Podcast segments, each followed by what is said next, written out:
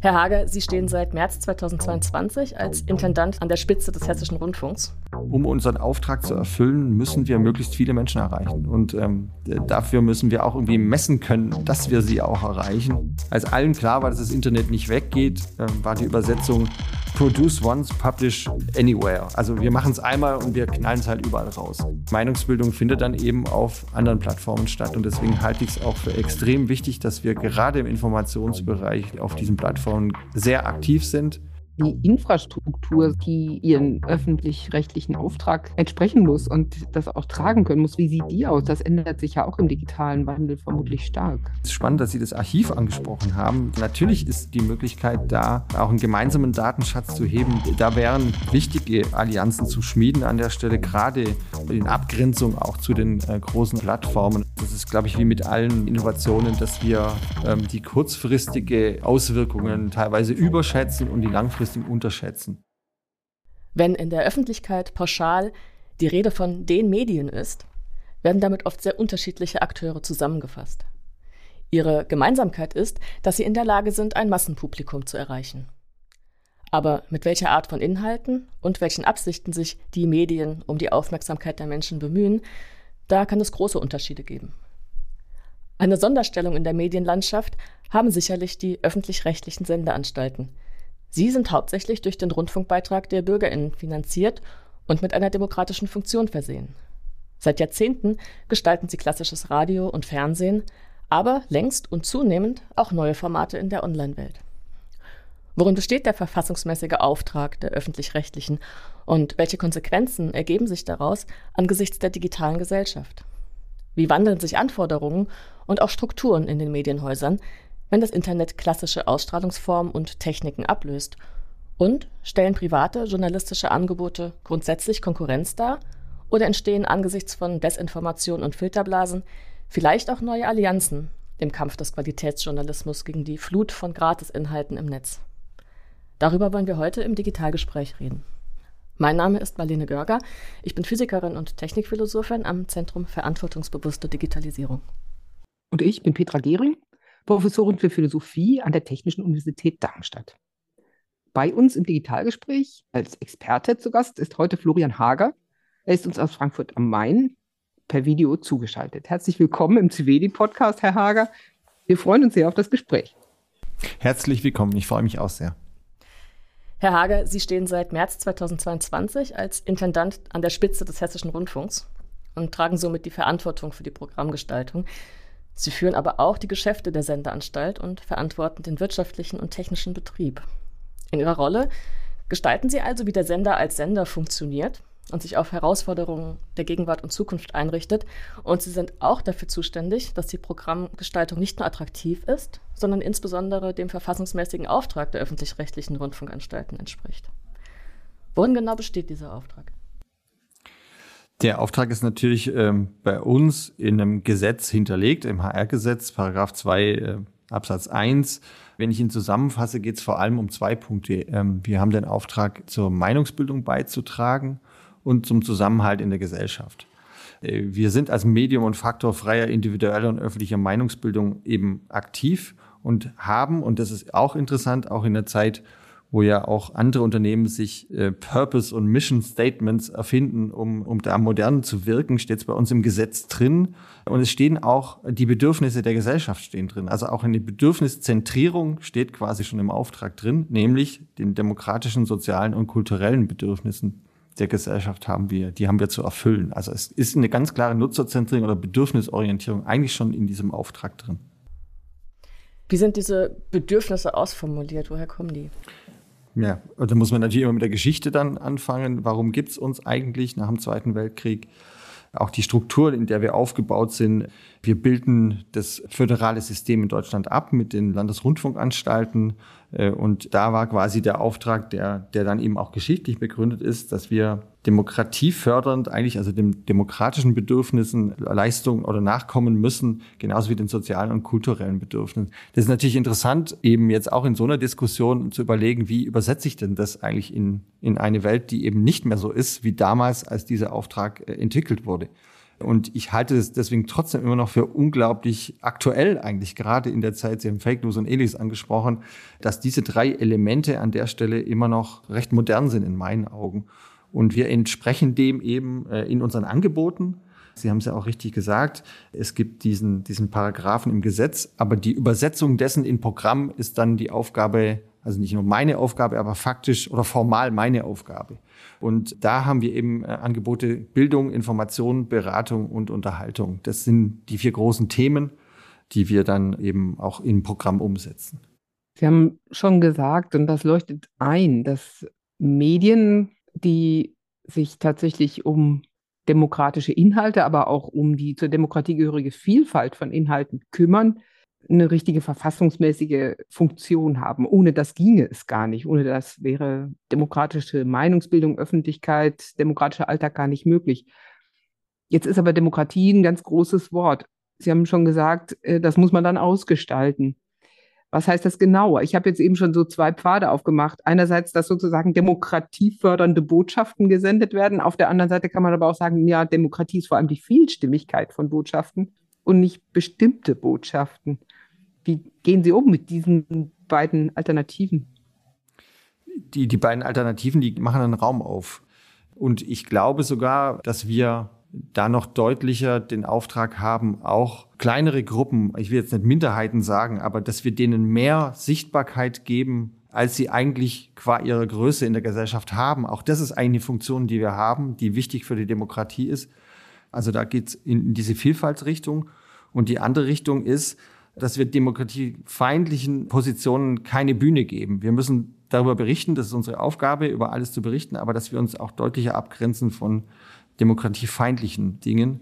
Und da tun wir uns ehrlicherweise schwer. Also ich sage ja ganz offen, wir, da ist ein Raum, den wir bespielen und wir haben uns bis dato noch nicht so stark hinterfragen müssen, weil diese Diskussion um Vielfalt und auch um Demokratie die waren noch nie so kontrovers, wie sie jetzt geführt werden. Das heißt, da äh, ist dieser Raum gegebenenfalls auch immer nochmal neu zu verhandeln. Wir fußen natürlich auf äh, journalistischen Grundsätzen, vor allem im Informationsbereich. Da ist es natürlich äh, so, dass die Menschen, die wir haben, auch eine gewisse Auswahl treffen und diese Auswahl muss natürlich deutlich weiter sein als der eigene Lebenshorizont, als die eigene Lebenswirklichkeit. Äh, das heißt, wir können, und das werden wir auch in Zukunft nicht schaffen, nicht die komplette Gesellschaft auch in unseren Redaktionen abbilden oder die Lebenswirklichkeit abbilden. Das heißt, die journalistischen Grundprinzipien sind ja eben nicht, ich mache meine Meinung da, sondern ich habe den Versuch, möglichst äh, unvoreingenommen an die, an die Dinge ranzugehen. Und was jetzt hinzukommt und wo ich stark hinterher bin, dass wir das eben auch mit Daten unterstützen. Also wir deutlich datengestützter arbeiten und nicht ähm, erfahrungs- äh, oder eben auch äh, lebenswirklichkeitsabbildend an der Stelle. Das heißt, die Idee von Faktenbasierung, Faktenchecks, Transparenz zusätzlicher bestimmt jetzt auch Ihre Programmgestaltung stärker als früher? Äh, nein, das sind ja eher die Dinge, die zu unserem Grundhandwerk gehören. Aber dass wir, dass wir die Chance nutzen, deutlich mehr äh, zu sensibilisieren, unsere Mitarbeitenden zu sensibilisieren, dass es eben auch noch äh, andere Punkte gibt, indem wir deutlich stärker auf Daten äh, schauen, äh, die wir entweder von unseren eigenen Plattformen erheben können oder eben auch von, äh, von anderen Seiten nutzen können.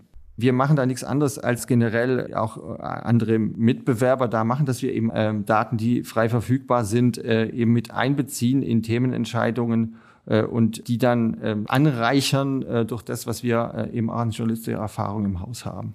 Das heißt, es geht im Grunde auch darum, die Erwartungen besser zu verstehen, die an Sie gerichtet sind. Genau. Ich glaube, diese Nutzerzentrierung ist tatsächlich was, oder Nutzerinnenzentrierung ist tatsächlich was, was jetzt neu hinzukommt. Nicht erst seit kurzem, aber dass wir tatsächlich deutlich stärker ähm, drauf schauen, für wen wir das machen.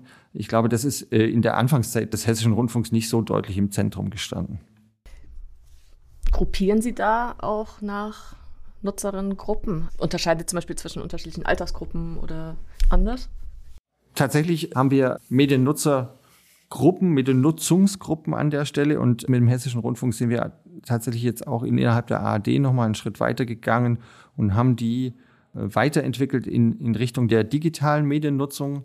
Also wir arbeiten damit jetzt mit den Digital Media Types, wie die heißen, Und die sind für uns äh, dann auch ein bisschen Leitbild, äh, wenn wir versuchen, und wir brauchen ja irgendwie ein Abbild der Gesellschaft, das halbwegs äh, belastbar ist, wenn wir versuchen, da wirklich unseren Auftrag für alle äh, Menschen ein Angebot äh, zu machen, die auch umzusetzen.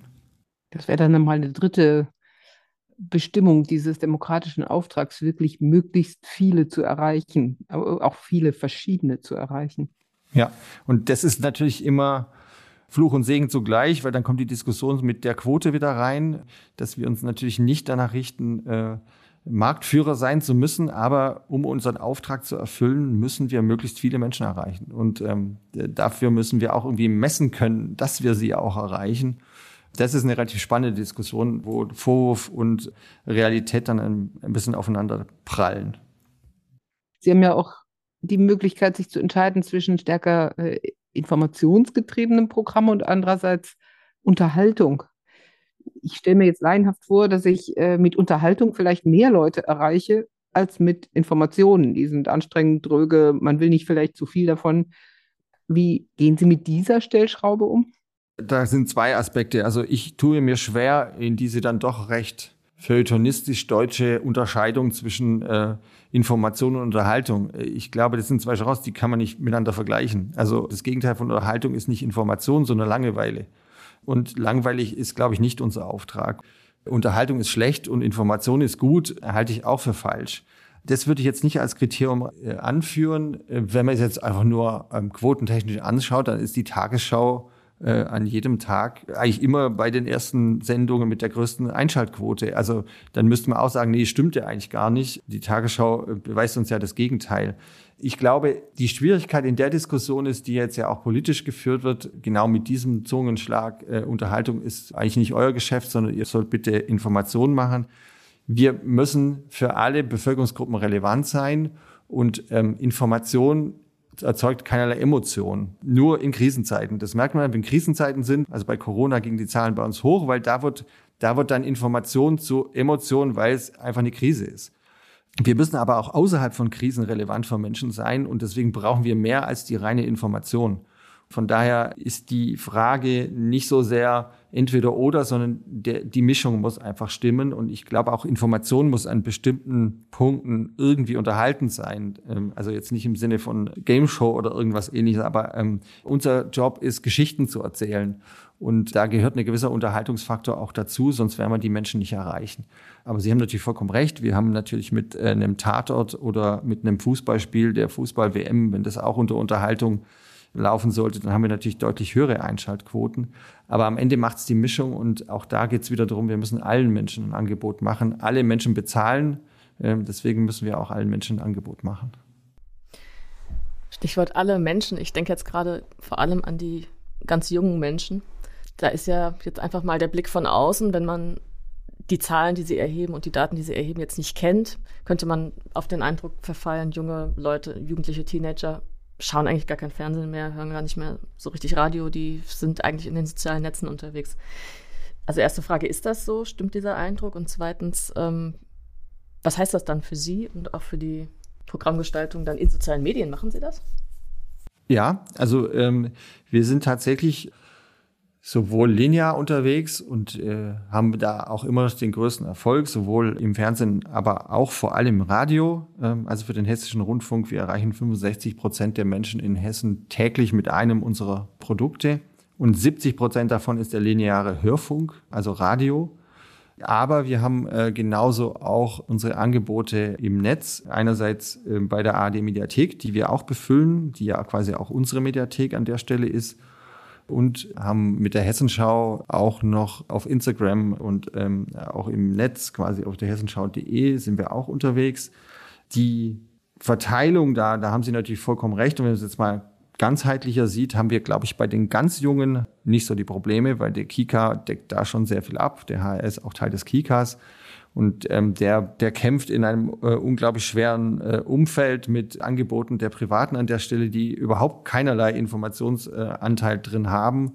Und bei Kindern ist es durchaus schwer, äh, denen beizubringen, dass das auch wichtig ist. Ähm, kämpft der und ist sehr erfolgreich. Das heißt, ich glaube, in den, in den ganz jungen Alterssegmenten sind wir durchaus erfolgreich. Aber beim Kinderkanal ist so ein bisschen das Problem, der heißt halt Kinderkanal und Kinder wollen dann irgendwie, wenn sie zehn sind, glaube ich, nicht mehr Kind sein und dann gucken sie auch kein Kinderkanal mehr. Das heißt, da gibt es einen gewissen Abriss an der Stelle. Ähm, wir haben mit Funk dann eben ein Angebot, das ansetzt, äh, von ja, 14 bis 29 eigentlich ein Angebot zu machen an der Stelle. Ein Angebot, das es jetzt noch nicht so lange gibt, aber das inzwischen tatsächlich ähm, sehr erfolgreich ist. Und dann versuchen wir eben über Funk äh, die Menschen auch in die Mediathek hineinzukriegen, also in unsere eigene Plattform reinzukriegen, sind aber natürlich parallel auch auf den Social Media Plattformen unterwegs. Ähm, die Hessenschau habe ich erwähnt, sehr erfolgreich auf Instagram. Die Tagesschau macht es dann noch deutlicher vor und das halte ich auch für extrem wichtig. Wir müssen erkennen, dass wir für diese Menschen nicht mehr der Ort sind, an dem bei uns auf unseren Plattformen Meinungsbildung stattfindet, sondern Meinungsbildung findet dann eben auf anderen Plattformen statt. Und deswegen halte ich es auch für extrem wichtig, dass wir gerade im Informationsbereich, Nachrichtenbereich, Aktualitätsbereich auf diesen Plattformen sehr aktiv sind. Da müssen wir unseren Auftrag eben zur Meinungsbildung beizutragen, auch dort entsprechen. Äh, und die Tagesschau macht vor, äh, wie das geht und macht das auch sehr erfolgreich. Also da kann man durchaus sagen, dass wir da auch sehr viele jüngere Menschen erreichen. Und es wird gerade auch in jüngeren Zielgruppen 14 bis 29 äh, immer noch ein hohes Vertrauen auch beigemessen. Aber die Frage war ja, wie viele sind es ungefähr? Sind natürlich deutlich zu wenig. Und wenn ich mir auch die Ressourcenverteilung anschaue, jetzt auch bei mir im Haus, wie soll ich sagen, dann überversorgen wir ältere Zielgruppen mit sehr, sehr vielen Inhalt und machen für andere Zielgruppen noch viel zu wenig. Also da wird es in den nächsten Jahren einen deutlichen Ressourcen Switch geben müssen, sodass wir auf der Angebotsseite zumindest äh, ausgeglichener dastehen. Eine ganz andere Frage, die Infrastrukturseite, die ihren öffentlich-rechtlichen Auftrag ja entsprechen muss und das auch tragen können muss. Wie sieht die aus? Das ändert sich ja auch im digitalen Wandel vermutlich stark. Ja, also, tolle Frage, weil das ist natürlich das zentrale Element. Äh, wir kommen ähm, aus einer Welt, in der wir ja die komplette Wertschöpfungskette war in unserer Hand. Wir waren die einzigen, die so Inhalte machen konnten, weil es Kameras und Produktion war einfach völlig unmöglich. Das konnten nur wir selber. Wir waren die einzigen, die es übertragen konnten. Die Sendemasten, die das äh, Signal übertragen konnten, sind ja äh, also gehören uns. Und dieses Endgerät Fernseher oder Radio, beim Fernseher ist es einfach noch krasser, der konnte ja nur das darstellen, was wir dahin gesendet haben. Also das war ja quasi ein, ein Closed Shop äh, und diese komplette Wertschöpfungskette war in unserer Hand. Ich brauche Ihnen nicht zu erzählen, dass es heute unglaublich einfach ist, Inhalte herzustellen mit jedem Endgerät, Handy und ähnliches. Äh, es, sie zu publizieren ist auch überhaupt kein Problem mehr. Und dieses Endgerät, jetzt da nochmal das Beispiel Fernseher, wenn Sie ein neues Gerät kaufen äh, und den anmachen, den Fernseher, dann kommt da kein Fernsehen, sondern ein Menü. Auf dieser äh, Fernbedienung bei dem neuen Samsung-Gerät gibt es noch nicht mal mehr die Tasten 1, 2, 3, 4, 5, 6, 7, sondern das ist einfach nur so ein Rad, wo ich dann drehen kann und dann gibt es im Menü so viele Punkte schon, dass ich lineares Fernsehen irgendwo suchen muss in irgendeinem X-Unterpunkt und komme normalerweise gar nicht mehr dahin, weil ich vorher schon irgendeine App abrufe. Das heißt, aus dieser Welt kommen wir. Dafür haben wir auch die Infrastruktur, die Sendemasten habe ich schon erwähnt. Äh, und wir kommen jetzt in eine Welt, in der Standort äh, keine Rolle mehr spielt, in der Skalierung viel wichtiger ist, als ich muss es selber bei mir im Haus stehen haben. Also früher war es undenkbar, eine Sendeleitung irgendwie aus dem Haus rauszugeben. Äh, heutzutage ist es am Ende wahrscheinlich in der Cloud realisierbar.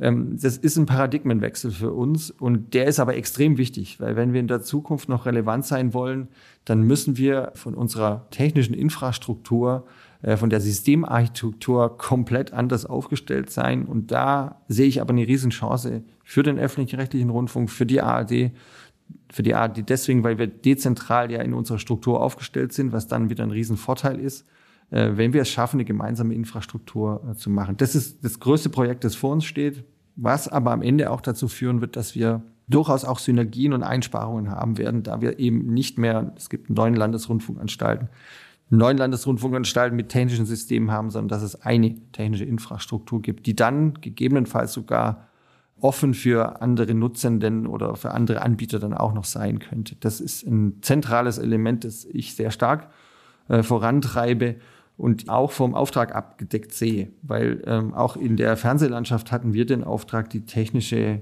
Infrastruktur mitzuentwickeln. Wir sind bei allen technologischen Weiterentwicklungen, ob das jetzt DVB-T ist, ob das DAB Plus ist, wird das meiste über den Rundfunkbeitrag finanziert. Das heißt, da müsste die Politik auch ein Ansinnen haben, uns da zu unterstützen, dass wir diesen Auftrag erfüllen. Teil der Erfüllung dieses Auftrags ist ja sicher auch, dass man Sendeinhalte archiviert.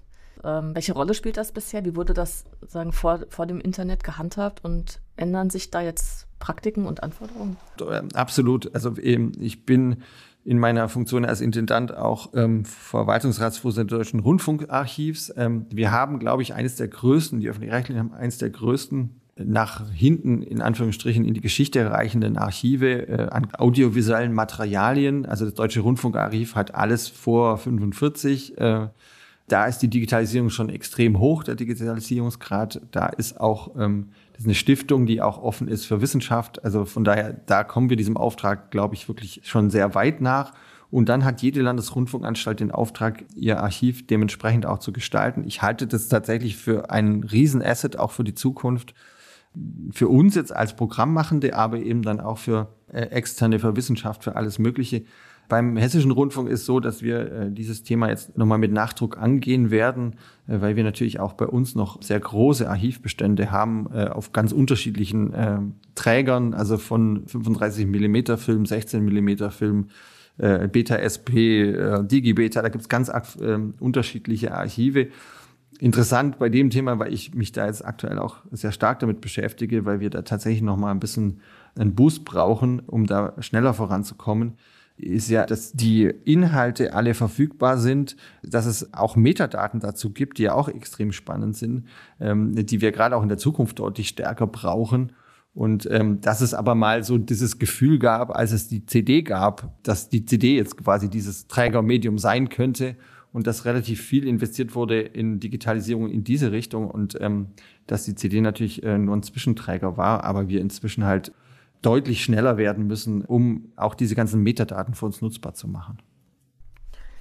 Ist da Social Media auch eine besondere Herausforderung? Sie sagten ja vorhin, die Meinungsbildung findet da auch stark statt. Nehmen Sie da Archivierung in den Blick? Äh, richtig spannende Frage, weil ähm, ich kann es für Funk beantworten. Äh, bei Funk haben wir tatsächlich parallel auch was auf Social Media an Kommentaren, an ja, Inhalten da war, alles archiviert äh, immer noch. Und das ist inzwischen schon ein Riesenarchiv, das natürlich auch dafür extrem spannend ist. Also tatsächlich nicht nur das Kommunikat, sondern auch die Kommunikation selber um diese Kommunikat herum haben wir alles archiviert. Und ähm, das ist eine Datenbank, die ist extrem spannend, äh, weil da natürlich ganz andere äh, Zusammenhänge herstellbar sind und auch jetzt mit KI natürlich nochmal ganz anders aufbereitbar sind. Ähm, das ist tatsächlich was, was wir jetzt nicht im Breiten in allen Landesrundfunkanstalten machen. Das stimmt. Das wäre sicher auch eine Chance für die Forschung, also der Demokratie an diesem Punkt sozusagen auf den Puls zu fühlen. Total. Was passiert im Netz jetzt gerade äh, auf der Ebene von Hörerinnenreaktionen oder Nutzerinnenreaktionen zu den ganz aktuellen Angeboten, die Sie machen? Total, also absolut richtig, also absolut richtig, weil da lassen sich nochmal ganz andere äh, Inhalte dann auch herausdestillieren, vor allem jetzt auch mit den Möglichkeiten von KI dann am Ende. Ähm, diesen Datenschatz äh, händisch zu durchwühlen, äh, würde relativ wenig Sinn machen.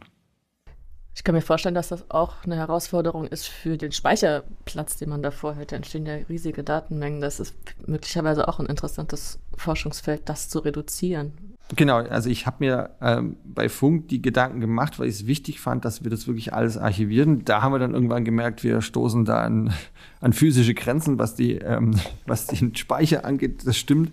Wie das gelöst ist, weiß ich jetzt ehrlicherweise nicht mehr, aber diese Überlegungen sind natürlich total wichtig.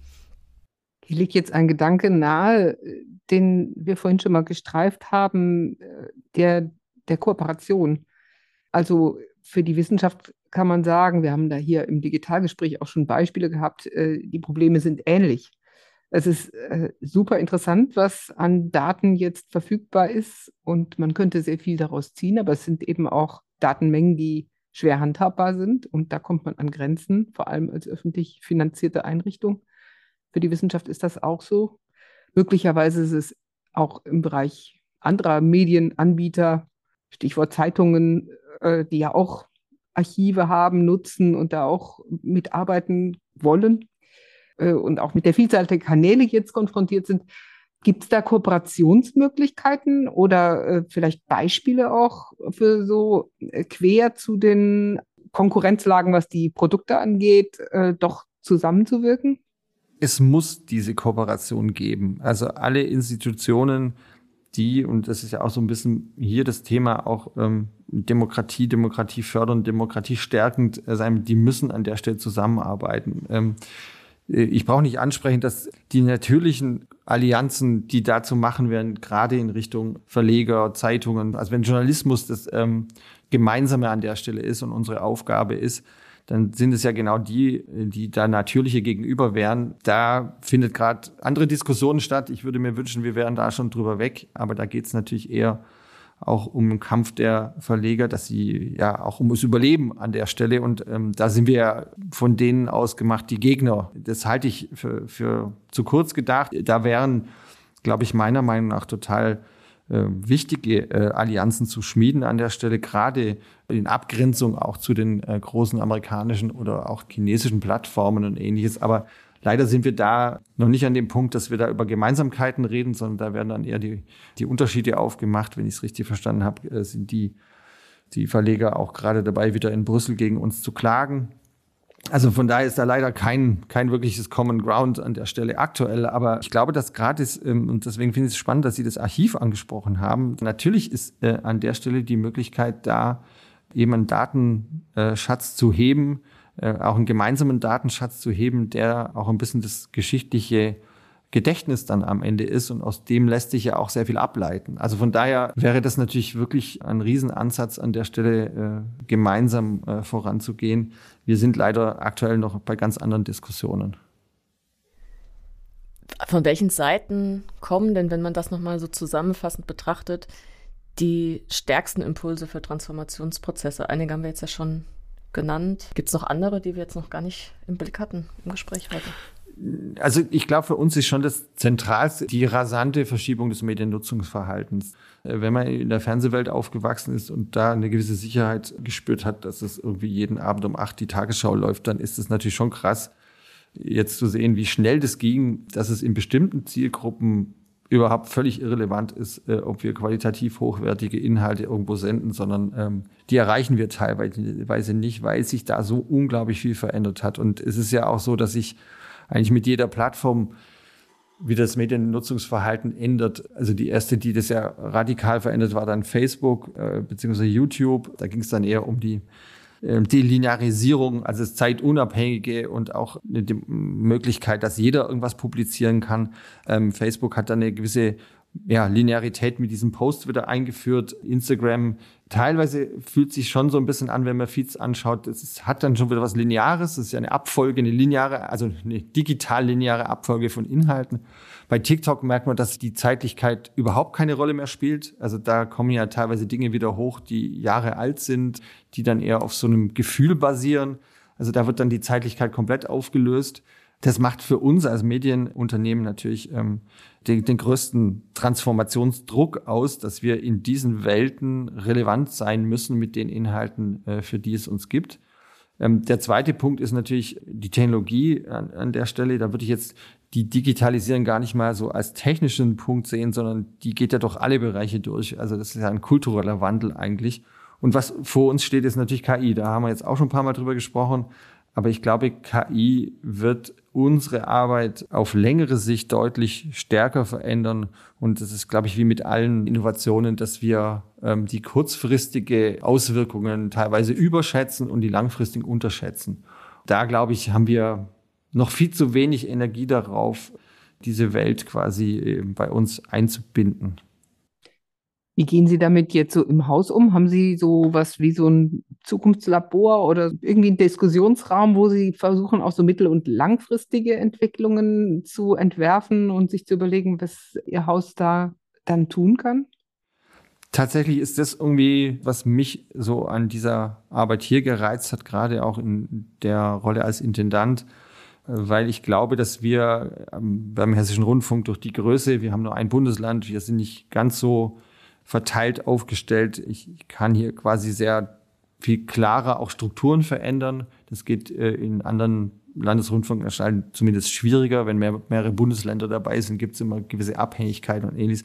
Dass ich glaube, dass wir uns schneller in diese Zukunft bewegen können und dass das auch mein Ziel ist. Das heißt, ich versuche da tatsächlich von der Struktur, die wir in Zukunft brauchen, über die Aufgaben, also die, die Menschen, äh, die Skills, die wir brauchen, bis hin zu der Frage, was ist denn unsere Aufgabe in so einer Welt als öffentlich-rechtliche, in Ableitung dessen, was ich vorher als Auftrag berichtet habe, dass das ein unglaublich spannendes Feld ist. Und deswegen glaube ich, dass im HR relativ viel, äh, viel Energie drinsteckt, aktuell auch von mir jetzt nochmal verstärkt ausgelöst, dass wir uns über diese ganzen Themen äh, Gedanken machen und nicht nur in einem Lab, sondern eigentlich das ganze Haus aktiviert ist.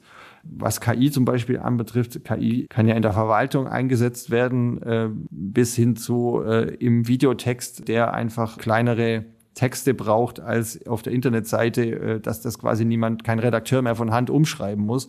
Also das kann relativ tief gehen. Da haben wir uns jetzt eingehend damit beschäftigt und haben auch jetzt Richtlinien im Umgang mit KI entwickelt. Der wichtigste Punkt für uns ist, dass wir quasi nichts publizieren, was eine KI ausgeworfen hat, sondern das sind Assistenzsysteme bis dato für uns, die nicht unsere Arbeit ersetzen. Sind diese Richtlinien öffentlich einsehbar? Haben Sie die publiziert? Die haben wir nicht publiziert, die sind auch erst in der Diskussion, äh, weil die relativ, wie gesagt, relativ viele Bereiche im Haus einfach betreffen. Aber das ist nichts, was man dann nicht publizieren kann, wenn es intern auch besprochen ist. Also das ist nichts Geheimes in dem Sinne. Wie sind denn in anderen Bereichen, gerade was dann die Programmgestaltung oder auch die Aufbereitung betrifft, Sie haben ja beschrieben, das muss für unterschiedliche Plattformen ganz unterschiedlich gemacht werden. Und oft gehen ja Form und Inhalt auch ein Stück weit zusammen. Wie mhm. ringen Sie denn da um den Erhalt, sage ich jetzt mal, dessen, worum es ihnen geht in einem Beitrag. Wir kommen natürlich aus einer Welt, wo wir ursprünglich mal den Auftrag hatten, mit einem Programm alle zu erreichen. Da ist natürlich, sind wir natürlich längst drüber weg, dass, dass wir das schaffen, mit einem Programm alle zu erreichen. Deswegen haben wir jetzt eine Riesenmöglichkeit und ich sehe es eher als Chance im Internet eben viele Menschen mit vielen Inhalten zu erreichen. Die Schwierigkeit darin besteht natürlich aber, dass dann dieses Gemeinsinnstiftende irgendwo verloren gehen kann, wenn man sich jetzt quasi nur nach bestimmten Zielgruppen richtet. Und es stimmt total, Form und Inhalt gehören zusammen. Als allen klar war, dass das Internet nicht weggeht, ähm, war die Übersetzung, wie hieß es damals, produce once, publish anywhere. Also wir machen es einmal und wir knallen es halt überall raus. Das war relativ schnell klar, dass das kein Erfolgskonzept ist, weil, wie Sie richtig sagen, ist es eben auch die Form, die äh, dann auch zur Akzeptanz beiträgt. Das gilt eben auch in digitalen Medien.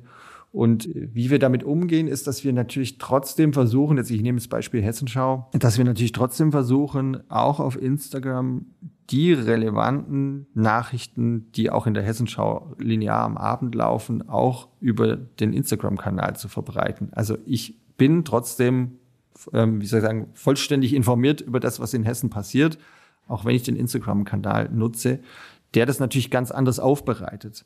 Also wir erliegen nicht der Versuchung, dann da nur Katzenvideos zu machen, um möglichst erfolgreich zu sein. Das Schwierige ist tatsächlich, äh, das habe ich am Anfang schon erwähnt, die Ressourcenverteilung. Wir haben immer noch sehr, sehr, sehr, sehr, sehr, sehr viel mehr Energie im Linearen, ähm, jetzt inhaltlich, aber auch was das Technologische angeht. Sie können sich nicht vorstellen, wie viele äh, Qualitätsebenen wir im Fernsehen und im Hörfunk haben. Wenn ich mir anschaue, wie es im Internet läuft, äh, da ist es manchmal schon erstaunlich, dass da hinten raus ein Signal ankommt. Also der Aufwand, den wir für das Lineare betreiben, ist ungleich größer, noch ungleich größer als das, was wir für das Digitale betreiben. Und das vor dem Hintergrund, dass unsere Medienforschung uns prognostizieren, dass in weniger als acht Jahren zumindest im Videobereich mehr Menschen in Deutschland ihre äh, Bewegtbildinhalte nonlinear und digital nutzen werden. Das heißt, da können Sie ungefähr sehen, was wir noch vor uns haben.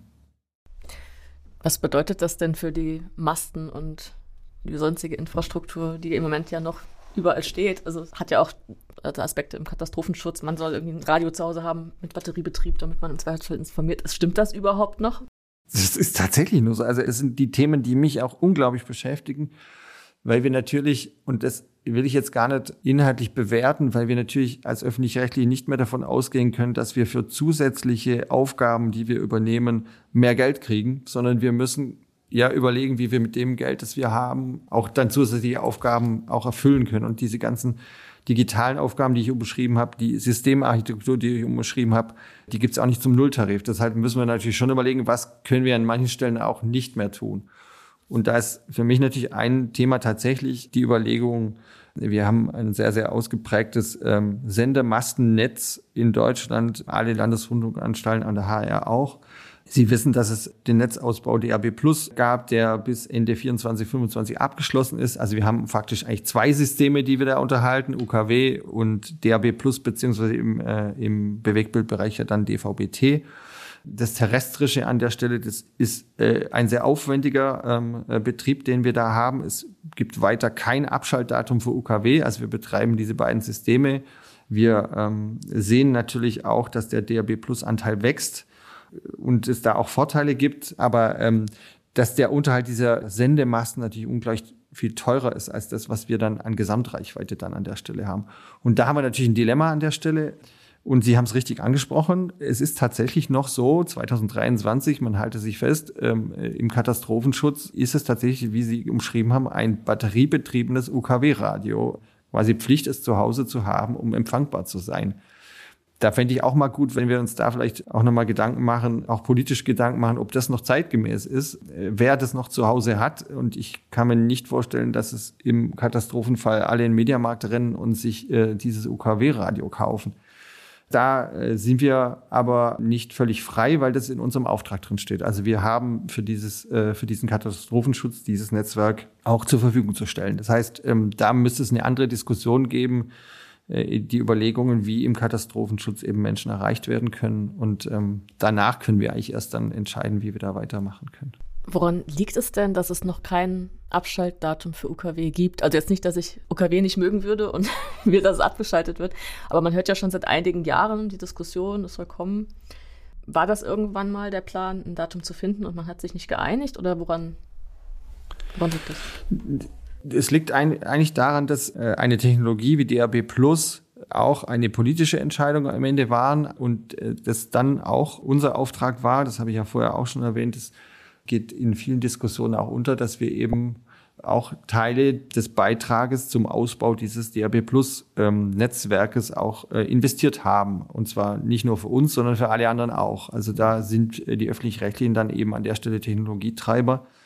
Und es ist wahrscheinlich immer so, wenn eine neue Technologie in den Markt kommt, dann tut sie sich erstmal schwer gegen die vorhandene Technologie. Und da war halt UKW einfach so breit im Markt, dass das ähm, schwierig ist DRB Plus. So nach und nach, vor allem eben über die Autoradios, kommt jetzt eben doch DRB Plus deutlich stärker in den Markt.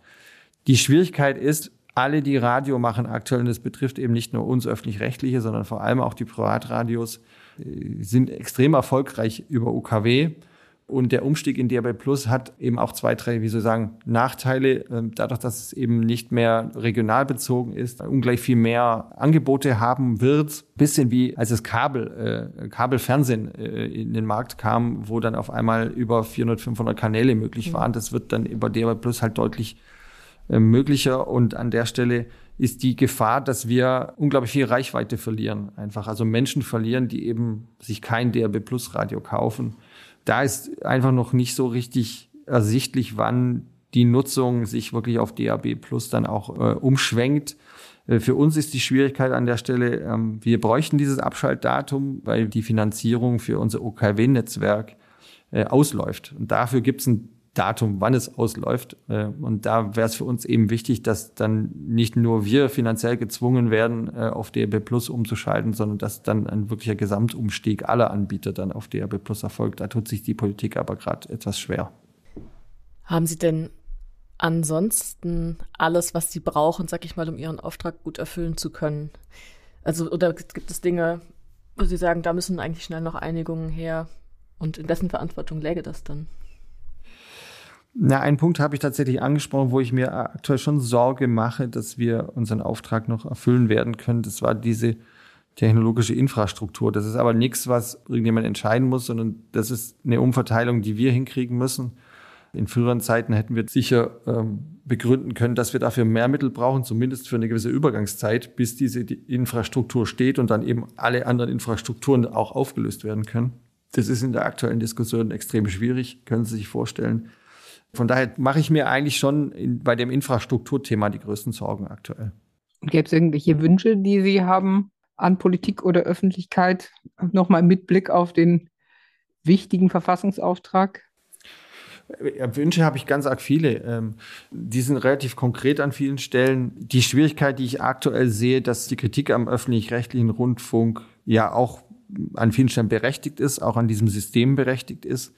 Aber dass ich diesen Auftrag immer noch für so wichtig erachte, und ich glaube, das habe ich am Anfang auch nochmal klar gemacht, auch wenn teilweise die Texte ähm, ja auch historisch sind, ähm, wie, wie aktuell die immer noch sind, dass ich mir schon wünschen würde, dass die, die berechtigte Kritik jetzt nicht äh, an, äh, an ein Infragestellen des öffentlich-rechtlichen Rundfunks dann mündet. Und die Gefahr ist da schon relativ groß, weil die demokratiefeindlichen Kräfte äh, klopfen an die Tür. Äh, und ich glaube, da gibt es auch von der Konrad-Adenauer-Stiftung eine aktuelle Forschung dazu, dass die äh, Stabilität der Demokratie in den meisten Ländern auch mit einem starken öffentlich-rechtlichen Angebot einhergeht.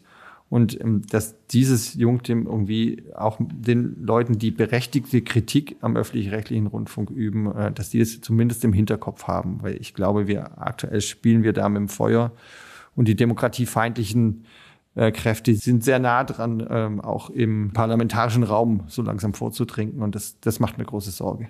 Aber das ist jetzt kein wirklicher Wunsch, sondern es ist eher eine Sorge. Und ich glaube, vieles von dem, was ich umschrieben habe, richtet sich eher auch an, an uns selber, also an die Landesrundfunkanstalten selber, bei diesen Themen äh, jetzt äh, voranzukommen. Die Schwierigkeit besteht, dass wir Dinge weglassen müssen, um es tun zu können.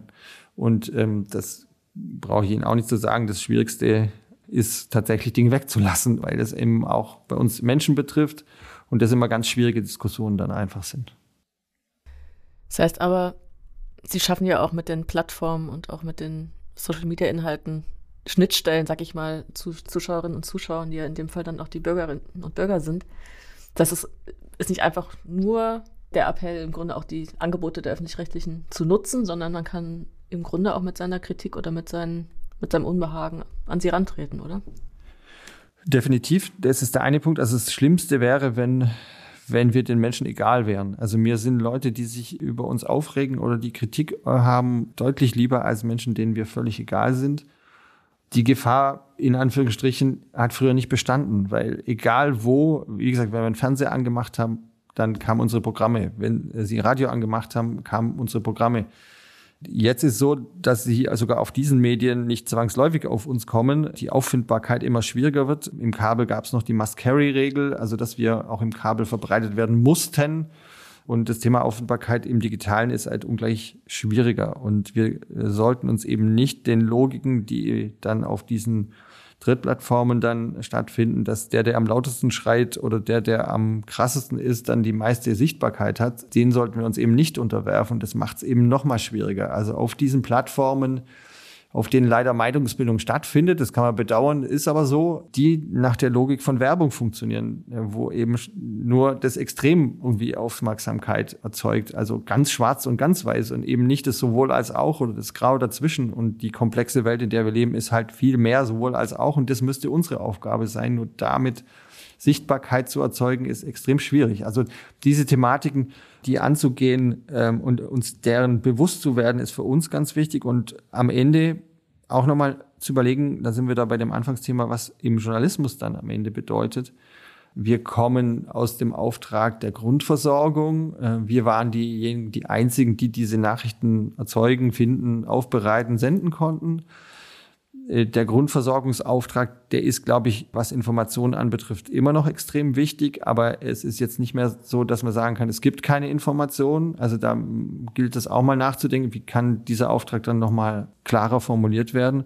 Und ich glaube, das, was Sie angesprochen haben, wenn ich mir Meinungsbildung anschaue, und ich hatte wirklich, dadurch, dass ich relativ viel auch mit jüngeren Menschen dann äh, bei Funk zusammengearbeitet habe, da findet die Meinungsbildung nicht zwingend im Konsum des Kommunikats statt. Also ich, ich schaue mir das Video an und das war die Meinungsbildung, sondern es findet dann ganz viel stärker in der Kommunikation über dieses Kommunikat statt.